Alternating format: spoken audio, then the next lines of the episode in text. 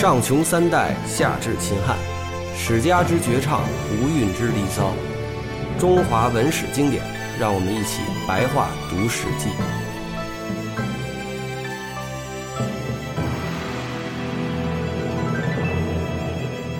吴王阖庐三年的时候呢，伍子胥伯嚭领兵攻伐楚国，攻下舒邑，杀死逃亡的两个公子。那光呢，想要计划趁机攻入楚国国都。将军孙武说：“如今人民征战劳苦，恐怕行不通，不如稍作等待。”突然出现一个叫孙武的人，是我们后来知道的那个《孙子兵法》。孙子兵法吗？是是，就是他。然后他是从吴国出来的。哎呀，孙武这个人吧，有有的所作者认为就说没这么个人，就《孙子兵法》也不是他写的，是伍子胥写的。嗯。但是呢，就是说在《左传》里面就没有孙武这个人名，在这个司马迁的《史记》里面有。嗯，司马迁《史记》里面专门有孙武的传。他本来是齐国人，但是因为祖上就犯事儿了，然后他就他们家就跑到吴国来了。到了吴国之后呢，这个被伍子胥引荐给了吴王阖庐，然后吴王阖庐就让他呃练兵试试。嗯。啊，练的时候就把吴王的两个美女给杀了嘛。哦。这知道这个事，知道这个故事啊。其实伍子胥引兵打仗也确实比较有韬略的。就说这个《孙子兵法》是谁写的？到底嗯，是不是孙武写的？有人认为是伍子胥写的。孙武呢是这个时候还是春秋末期呢？《孙子兵法》里面有一些描述，我自己看了啊，它确实不像是春秋时代的这个战争的规模。它那里面动不动就是说数十万人啊，然后一打打几年，就是这这都属于战国那种征程以战的那种那种规模，很惨烈的规模。那春秋时代没到这个水平。而且那里面还说为为将啊、大将啊等等。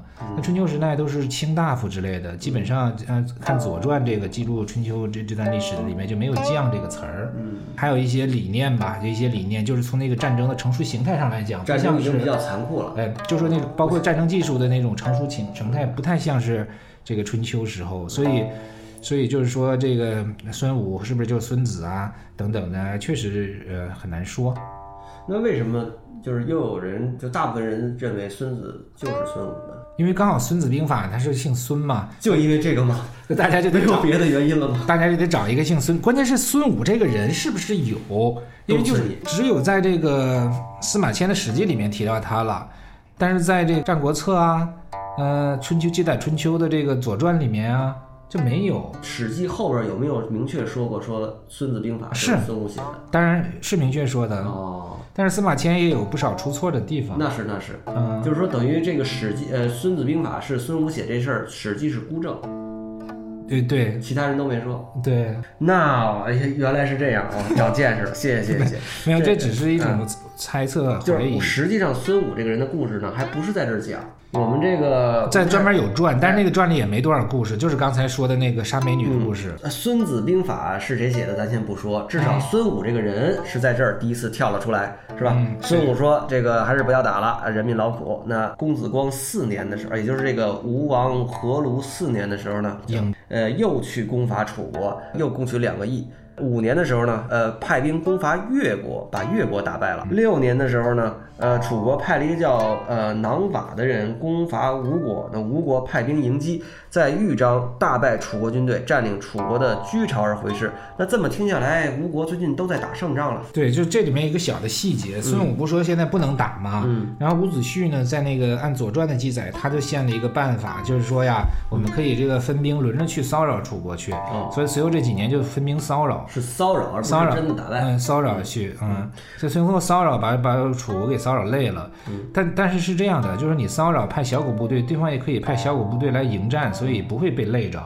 但是楚国有这么一个问题啊，就是他那个执政者比较多，嗯然后这些人呢都互相不能不敢单独担责任。哎，那个时候楚国为什么执政者比较多？就我说的执政者，就只是说他那个倾向里面就好几家、好几个人都挺有权力的，所以说呢，一出去打仗就要去就一块儿去。嗯。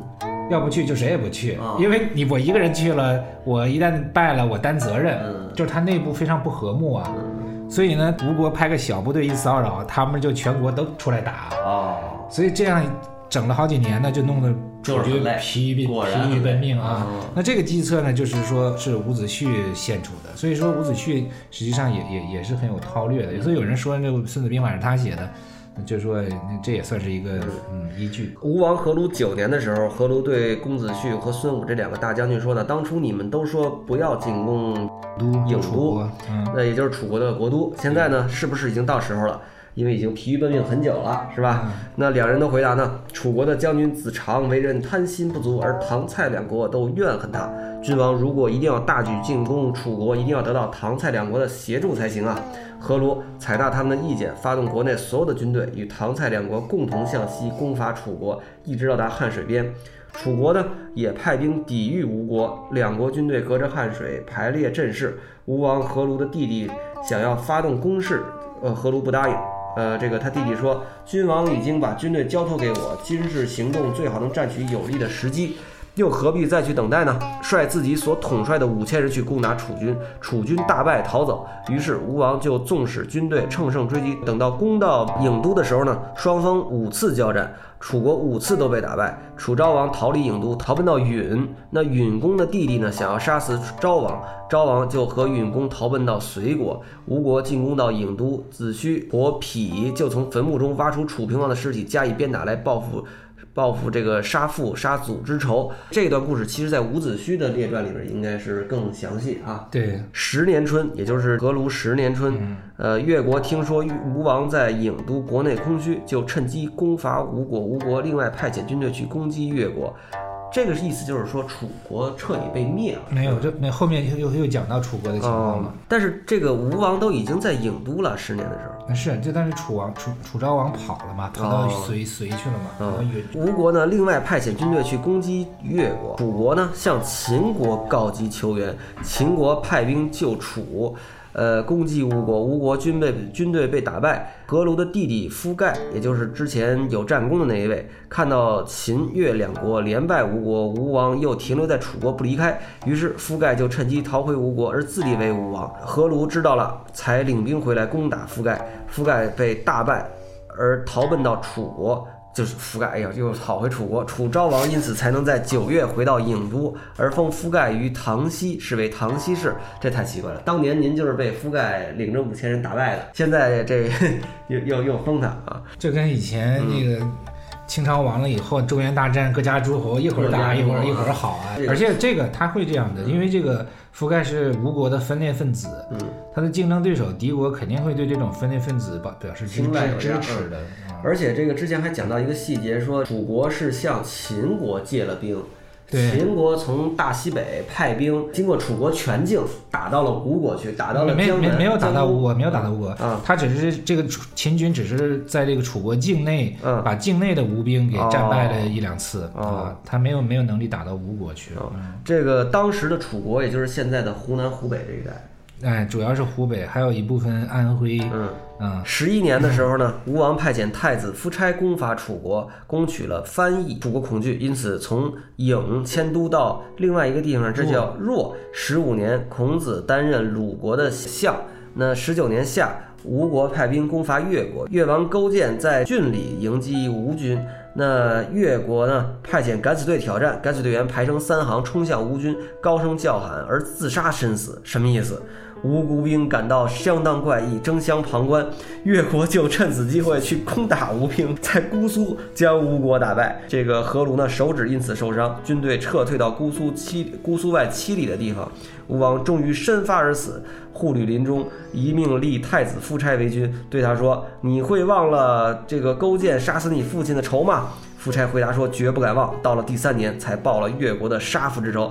好嘛，这个敢死队可太……在春秋，在左传里面，他说用的是这个罪犯奴隶啊，所以呢，这是司马迁把他描述成死士，就是挑战，实际上就是罪犯奴隶排到前三排，然后自杀。杀的原因就说呢，说我们在这儿违反军令，没有这个帮帮国王打好打好仗，我们有罪。这个目的就是为了，就是说制造这个混乱，因为他一杀，就像你刚才看到的，如果人都争抢着看，一看的话，那个队列阵型呢就就变了。哦，就是说两军对垒，嗯，然后呢，这个吴国这边呢，前三行的人全都自己呢自自杀，越国越国前三行人自己自杀死了。吴国这边的军队后排的就想往前看看，说这是怎么回事？还没打呢，先自杀，嗯，阵型就乱了。对，那边就咣咣咣一冲过来，就把吴国兵打败了。对，这个战法是什么人想出来的？这个是勾践吗？啊，高县的确实很贱。呃，对不起啊，这个乱说了。这个王夫差元年，任命大夫伯嚭为太宰，讲习战射之道，时时刻刻以报复越国这个仇恨为念。二年呢，呃，这里我补充一句吧，啊。就是因为当时吴国占领楚国，最后被秦兵来救，然后吴国从楚国撤兵了，然后占领期间呢，越国曾经那个北上打过吴国，呃，然后然后这个吴王阖庐会派人回去把他打跑了，所以这样两国就结了仇了嘛。到了后期，吴王阖庐又专门伐越，结果在这个敢死队这种打法下自己还死掉了，所以他夫差继位了，又报复越国，所以就现在重点就变成了这个吴越南北之间的这个原来是吴楚，现在是变成吴越。对，嗯因为楚国被差点灭国以后，就元气也大伤。嗯，嗯，这应该是夫差二年是吧？对，吴王呢派出所有的精兵去攻打越国。这个越国具体在什么位置？越国就是都城是在会稽，嗯，会稽、会会稽其实是一个意思，是吧？啊反正就是字都是通假的。对，就是你看那个吴国那个都城啊，就是苏州，但古代不叫苏州，就叫吴，那个城就叫吴。嗯，吴侬软语。哎，对，然后这个浙江的那个会稽呢，就是绍兴就是绍兴啊，所以这俩字儿合并起来就是吴吴会。嗯，所以有时候我们看那作品上说什么东连吴会，所以就是指的是吴会，也就是相当于就是吴越江浙的这个意思了。这个事情得跟大家详细说一下，因为有很多字呢都是通假的，是吧？尤其你说到地名什么的，这是很难确定，就是尤其古音跟现代音也你说不准。像咱们之前读一些，比如说是念大夫还是念大夫，对吧？这事儿也很难办，因为就是有网友就给我们提出这个说说您这应该应该不念大夫好吧？大夫是医生，应该念大夫。那我说 那大夫这个词怎么来的？大夫这个词就是因为以前有医生是当大夫的，是吧？这后来对就是这说这这些东西我们研究的不多，呃，有些可能就是我们国家硬这么规定，说这个念这个念那个，这是标准的。实际上这些到底念什么，你果人挖起来，可能都有不同的争议和这个两个派别的认识。咱们就是不教这些细节了啊，咱们就是说个大概齐，说讲讲这个《史记》。那二年的时候攻打越国，报复了在姑苏之战的这个战败之耻。那越王勾践呢，带着兵士五千人退守于呃，我就念会稽了啊，我读着顺。那派遣大夫文种透过吴太宰伯嚭向吴国求和，请求把这个国政交给吴国，意思就是说勾践认输了，投降了，是吧？嗯，就而是自己呢愿意屈身为奴，作为求和的条件，这是什么意思？吴王夫差报报仇嘛，替他爸，然后在这个浮桥山呢打败了越国，然后呢越王勾践带着五千兵啊跑回去了，退守在会稽。嗯实际准确的说是会稽外边的一个一座山上面，下边就被这个吴王给围上了，所以这个勾践呢就派自己的大夫文种去求和去。呃，求和的时候呢，是通过吴王的太宰伯嚭来求和，就是说，呃，跟他讲，让让答应我们这个求和，说这个条件就是我们可以把国家都交托给你，然后他做吴王的臣妾，就臣妾就是奴仆的意思啊。吴王准备答应，伍子胥却劝谏道：“有以前有过事杀死战战冠国君，就是以前有过这种事儿啊。现今吴国并不是并不如有过事那么强盛。”而勾践的势力又远超过少康，现在如果不借这个机会把他消灭，又去宽赦他，那将来想消灭他就很困难了。而且勾践这个人的为人是能够忍受辛劳艰苦的，如今不把他消灭，将来一定后悔不及。夫差呢不肯接受伍子胥的建议，而听从伯嚭答应越国的求和，与越国签订盟约而退兵而去，也还挺仁义，没有让这个勾践真的给他当奴。还是签了一个两国的和平条约。当奴在在这个越国的世家里面应该是有当了几年奴，然后就放回去了。勾勾践真给这个夫差当过奴隶。对，这这个在越王世家里面呢，他是这样说的：说他把举国的这个勾践啊，把举国的这个政治呢交给大夫文种去管，然后派范蠡和大夫拓姬去求和，大在吴国当人质。两年后，吴国把范蠡归回来了。是的，司马迁这些记录里面呢，没说这个勾践啊去吴国去做奴仆去。那说这个的是另外一本书，就是叫那个《吴越春秋》。嗯，《吴越春秋》呢，也是呃东汉的人写的，比司马迁要晚。然后那里面就是比较小说化，大量的对白，台词儿都特长，像 电视剧那样长所以。不一定可信。是是不一定可信，他在包括那里面，就是他在那为奴期间还替他尝这个粪便，然后把那对等等的这些好吧，这些事儿呃都属于是带一点小说化。嗯，就是跟这个越国签立了盟约，是吧？就是说，就答应了他们的求和。夫差七年，吴王夫差听说齐景公去世，而大臣争权，新军的势力又微弱，就起兵北伐齐国。伍子胥劝谏说：“越王勾践饮食不讲求多味，衣着不讲求华丽，生活简朴，又去爱着死者，而且想要动员其人民。他如果不死，必为吴国的祸患。现在越国有如我们的心腹之疾，而君王您不加处理，却反而去攻伐齐国，这样做法很荒谬的。”吴王不肯听从他的劝解，就北伐齐国。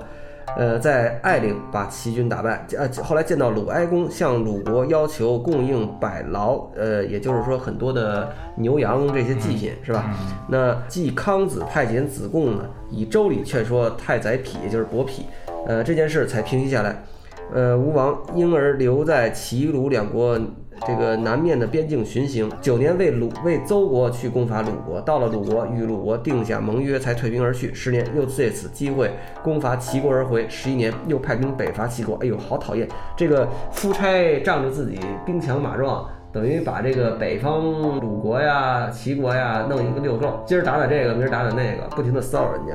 嗯，这这个记载跟《左传》略有区别，《左传》里面就是在第一次去打，在艾陵打败，这是有的。嗯，然后后来征百劳也是有的，然后在后面说又打鲁国，跟鲁国结盟，然后十年伐齐，十一年复伐齐，这两个话是没有的。然后在这个古人做的注里边，这个也说了，左氏就是《左传》合作十一年、十二年也。总之，嗯，这不太一样，跟《左传》上记录不太一样。嗯，咱们就是照《史记》上的说法，他挺讨厌的。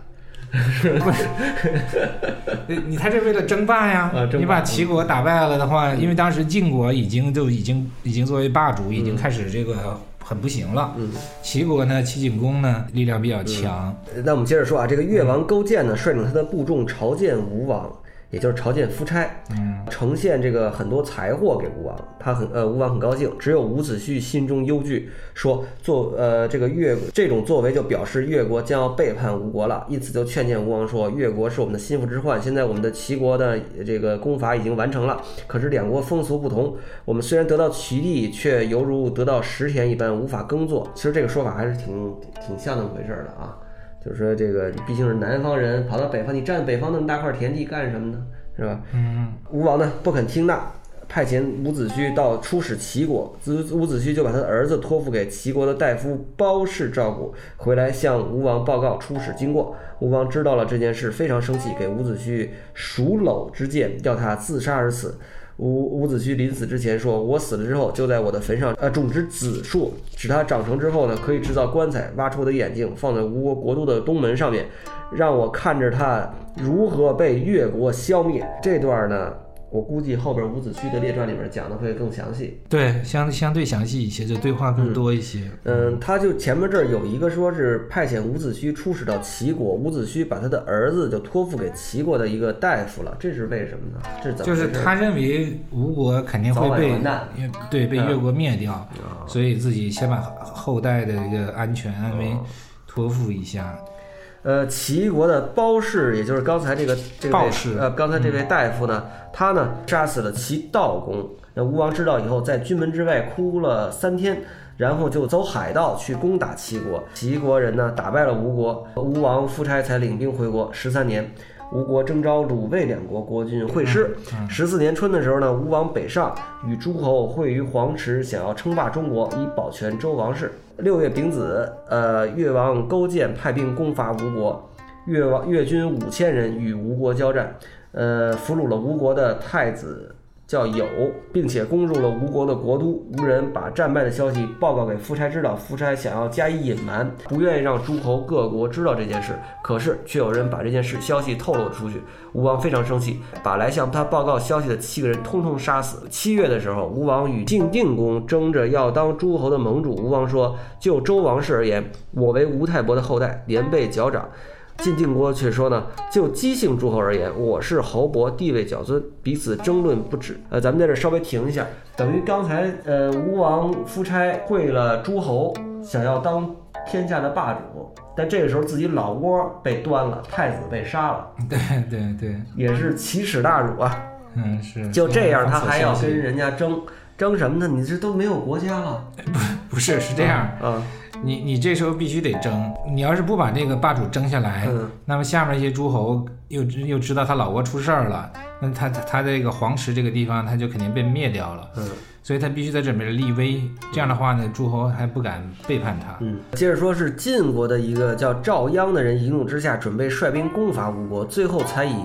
呃，晋定公为盟主，吴王已经和诸侯结盟之后，与晋告别，想要去攻伐宋国。呃，太宰丕，呃，也就是伯丕说呢，虽然可以战胜宋国，但是宋国风土习俗和我们不同，并不适宜我们的居所呀。呃，才领兵回国，可是太子已被人所俘虏，国内空虚，而吴王在外时间又很长，士卒都疲惫不堪，于是就派遣使者带了贵重的财物送给越国，想要与越国讲和。十五年，齐国田常杀死了齐简公。十八年，越国国势日益强大，呃，越王勾践呢，又率兵在一个叫利泽的地方，把吴国军队打败了。楚国消灭陈国二十年，越王勾践又攻伐吴国二十一年，围攻呃吴国国都。二十三年十一月，越国打败了吴国。越王勾践想要把吴王夫差迁移到一个叫永东的地方，给他百户人家，要他居住在那里。吴王夫差却说：“我年纪大了，已经无法来侍奉您了。我很后悔当初不听伍子胥的劝言，使得自己落到如今这个凄惨地步。”于是自杀而死。越国灭亡了吴国，杀死了太宰丕。认为他不忠于吴王，然后班师回京。这一大段说下来，等于就是说，这个越王勾践终于是复仇成功。嗯哼，而且呢，就是我我我其实按照咱们现代人的想法，其实很难理解，就是比如说你已经把人家打得七零八落，国都也占领了，太子也俘虏了，但是你居然还没有灭掉这个国家。在当时，就是说我打败你和我灭掉你这个国是不一样的。他他那个在那个几年前黄池嗯争争霸的时候，黄池在开封附近，嗯这个越国呢只是对他一种偷袭，嗯他打了那个太子友啊，抓了太子友呀，也攻破那国都，并且也也并没有攻破，只是在外城啊或者郊外骚扰一通，所以在吴王夫差回来之前，越军就退去了，嗯。因为他自知就是说他他那个时候是对对等这个对付不了吴军的，嗯。所以他退回去。后来又过了好几年，又反复再打，最后呢就越来越强大，把这个吴国嗯给灭掉的。嗯，最后太史公评论道说，孔子曾经说过，吴太伯的德性可以说是完美到了极点，再三的把天下让给弟弟，使得人民找不到具体的事迹来称赞他。呃，也就是太史公说，我读了古文的《春秋》之后才知道，在这个中原境内呢，呃，虞国和荆蛮之界的吴国原来是兄弟之邦。呃，季子也就是季礼的人心以及项目道义的心怀永不休止，能够观察隐微而测之时代的治乱啊。何况他又是一个见闻博识的这么一个君子啊。就是说，太史公实际上最后就是点评了一下，说吴太伯是德行高尚的老人，然后呢，季礼呢也是一个德行高尚的君子。咱们这就是吴太伯的这个世家。呃，张老师给我们最后总结一下，讲讲这一章的情况呗。嗯，你觉得这个吴国的这些前后故事有意思吗？我觉得还挺有意思的。就是以前我们很多像比如说这什么卧薪尝胆啊什么的，其实都是跟吴国的这个兴衰是有关系啊。哎，这比起现在的一些小说、电影故事，像这些史料上讲的这些事儿，你觉得是这些史料更精彩，还是也就那么回事儿？我觉得很多很多的我们现在能看到的很多历史小说或者什么，它一定是来源词，嗯是吧？嗯那如果没有这个原始的文本的话呢，这些东西故事也大家也编不就是。不是不是按历史，就是现在啊，就是他这个故事跟现在，比如我们电影别的脱离历史的电影情节故事啊，你觉得这些同样精彩啊，还是因为我自己也写故事什么的，就是写故事是一个专门的技术，嗯那肯定跟当年太史公老人家记述历史这个感觉是不一样。是这样，他如果讲故事的话呢，他就一定要有一个叫主角儿，嗯你没有一个主角，大家没有这个代入感，这故事是讲不起来的。因为他这个是讲的实际上是一个家族或者说一个一个一个国脉的这么一个嗯是这个故事跨度好几百年，对嗯所以他以以一个国家为主角的话，这个故事是讲不起来的。对它中间虽然有几段故事比较比较新奇，但是您怎么想到说这个事儿呢？因为这一章是故事比较多吗？没有别的别的诸侯世家跟他也差不多，也总是有这么一些故事。我只是想说，就是因为我老看历史啊，我就没有比较啊，我就不知道这些在在在你看来，就说这是哎呀非常精彩超级的故事，还是就是没有到那个水平。嗯，我觉得《史记》当中故事性最强的，肯定还是楚霸王啊，呃，高祖啊。对，因为他这个就像你说的，他有主主人公哈。是因为这些大的历史事件，两个事件之间都跨了几十年，所以就说变成一个点一个点而已，主人公都不一样了嘛。而且就是说，如果您不讲的话，光要看这一章是肯定看不出个所以然的。他可能要把所有的世家，因为他这个世家的故事互相是插着的嘛。对我讲完这个吴世家，我赶明再讲个楚世家什么的，互相比较着看，才能搞明白是怎么回事，是吧？您要是光看这个，说哎，忽然伍子胥或者孙武蹦出来了，你也不知道他是什么人，忽然他就消失了。但是你要知道，就是他在其他的世家的那些篇章里边，还有他大段的故事呢，你把它融会贯通以后，那就能搞明白。我们这边一般这么读都不行。像张老师这种是可以的，就随便一说，是不是？是不是？对你把那些那些都看了嘛，你就了解了，就知道这个人怎么回事，那个怎么回事。主要是因为《史记》它不是编年史，它是这种国别的，所以就有这个问题。如果按年头写的话呢，但也有也有也有另外的问题了，就就乱了，就就就比较乱。人物是一一个事件，可能又跨了好多年。嗯，但也很奇怪，就是为什么就是像吴国，它是像您说的，它是江东地区一个偏远的，最初是是吧？对。那它怎么就放在了世家的第一篇呢？因为他吴太伯是 周周家老大。对我，我觉得他主要主要是因为这个原因，而且他可能考虑到孔子也称赞这个吴太伯，所以这个吴的这个辈分比较高，嗯，也就是在所有诸侯里面吧。哎，他这辈分算是比较高的，他的始封之君吧，比比这个像晋国呀等等那些都属于是周文王的儿子，周成王的这个弟弟啊或者儿子，啊，所以这这个吴国的算是辈分最高的，可能也有学者怀疑，就是这吴太伯是不是他那个吴国的第一任国君，嗯，以及他的身份到底是当时那两个哥哥不都已经是纹身去当土著了吗？啊，那边是纹身，但是说当地人尊崇他，然后呢就把他列为那什么了。这个吴太伯是一位，呃，开吴国的呃这个这个先君。那这个另外一位哥哥呢，后来干嘛了？就吴太伯死完之后，就老二接接接班了。有的这个史学家可能认为他首封的是实际上是老二，吴太伯属于是被追封啊，或者说为了怎么样给编出来的，甚至可能始封的还是老二的儿子或者是什么的。就是始受封的国君不一定是这两个。咱们下一章啊，就该给大家聊这个齐太公世家了。嗯，那您猜这个齐太公为什么是放在第二章讲？齐太公呢是姜子牙，哎，是他跟周文王、周武王就没有任何血缘关系了。第三章是鲁国，鲁国呢是属于是周公，就是属于是周成王的弟弟，也还比较那什么。我没太我没太关心过这个这些事儿呢。管菜都是笑谈，非常感谢张老师今天来跟我们聊这吴泰国。嗯嗯，下一次呢就该齐氏家。您说是姜子牙是吧？对，跟《封神榜》有关系？有关系啊，《封神榜》就是姜子牙的故事，但是《封神榜》那些都是小说。嗯，那肯定。那好，我们下期再见。嗯，好，谢谢大家。各位朋友，大家好，在这儿做一个小广告啊！我的新书呢，又一本在京东商城现在独家销售，如果感兴趣的话，请去买一本。另外呢，我的十年前的老书《我的微》呢，现在在豆瓣读书也有在线阅读，电子版卖十块钱，很便宜，都去买，都去买，谢谢各位。